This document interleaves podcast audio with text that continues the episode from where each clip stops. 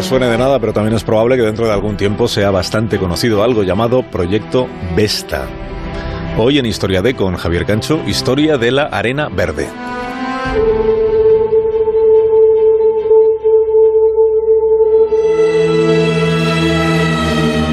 Fue a principios del pasado mes de marzo cuando se tomó la decisión. Sobre el terreno se consideró que aquel lugar es idóneo para el experimento.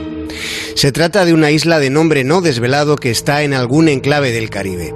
Lo que se ha filtrado es que allí se da una curiosa circunstancia orográfica. Hay dos bahías gemelas. Por eso se eligió ese paraje, para probar el sistema en una de las bahías y disponer así de una comparativa inmediata con la otra.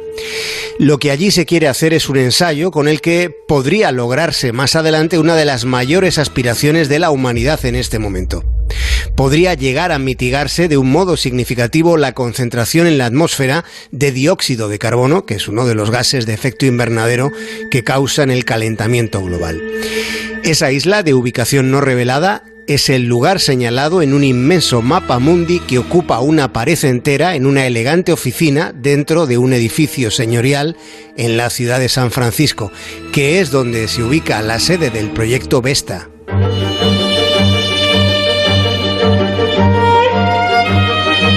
Proyecto Vesta lo impulsa una organización sin ánimo de lucro. Consiste en un experimento.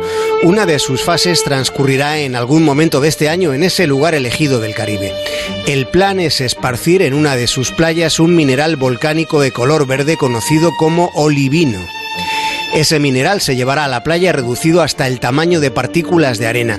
Cuando haya sido esparcido, las olas lo descompondrán aún más para que su alta reactividad acelere una serie de reacciones químicas, para que capturen el gas de efecto invernadero del aire y lo atrapen en las conchas y esqueletos de los moluscos y los corales. Proceso podría permitir almacenar cientos de billones de toneladas de dióxido de carbono. Si sale bien, sería una solución para combatir el mayor riesgo al que se enfrenta la humanidad, el calentamiento global. This natural process is normally slow. Este es un proceso que es natural, que es lento, pero que podría acelerarse usándose la fuerza de las olas oceánicas.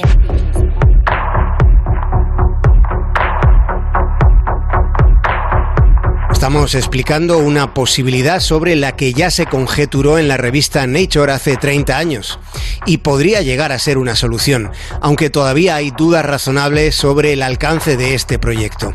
Una de ellas es quién pondría el dinero para llevar el mineral a las playas del mundo. Los investigadores del proyecto Vesta todavía no saben cuántas olas acelerarían el proceso de captura del gas de efecto invernadero.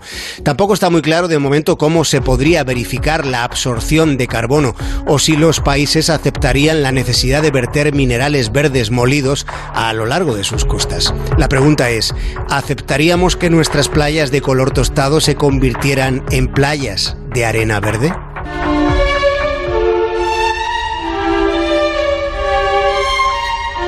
De lo que estamos hablando es de acelerar un proceso natural del propio planeta. Ese mecanismo natural atrapa al menos 500 millones de toneladas métricas de dióxido de carbono al año.